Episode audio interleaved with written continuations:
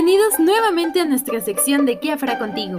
Esta ocasión vamos a hablar sobre lo que debes saber en cuanto a los cambios en el sistema de puntaje del Infonavit. Como lo veníamos platicando en veces anteriores, por el simple hecho de estar trabajando, tú como trabajador tienes derecho a recibir ciertas prestaciones, entre las cuales se encuentra el estar inscrito en el Instituto del Fondo Nacional de la Vivienda para los Trabajadores o Infonavit según sus siglas. Esta institución te permite solicitar un crédito en base a la antigüedad que tienes en tu trabajo y el monto de tu salario, para que de este modo puedas comprar una casa, arreglar una que ya tengas, comprar un terreno o inclusive rentar. Para poder hacer uso de los beneficios de esta institución, te solicitaban, entre otras cosas, que estuvieras trabajando por al menos dos años de manera ininterrumpida y que juntaras 160 puntos por medio de algunos requisitos.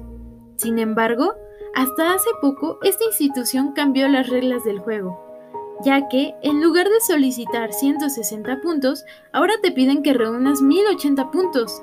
Lo sé, suena como una cantidad exorbitante, ¿no lo crees? Según el Infonavit, implementó este cambio para poder evaluar de una mejor manera a todos los candidatos y así poder otorgar el crédito a aquellas personas que pueden tener la capacidad de pagarlo. Sé que esto puede sonar un poco desalentador. No obstante, este cambio puede ser beneficioso, ya que con este nuevo esquema, el Infonavit no solo contemplará la edad, el salario o el ahorro del solicitante, como se venía manejando, sino que ahora estará contemplando más puntos que te ayudarán a poder conseguir un crédito de una manera más fácil, según afirma este organismo. Los nuevos puntos o cambios que ahora contemplará esta institución para el puntaje son los siguientes.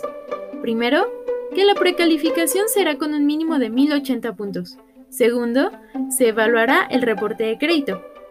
Tercero, se tomará en cuenta el cumplimiento de los empleadores. Cuarto, ya no será obligatorio tener un año continuo trabajando.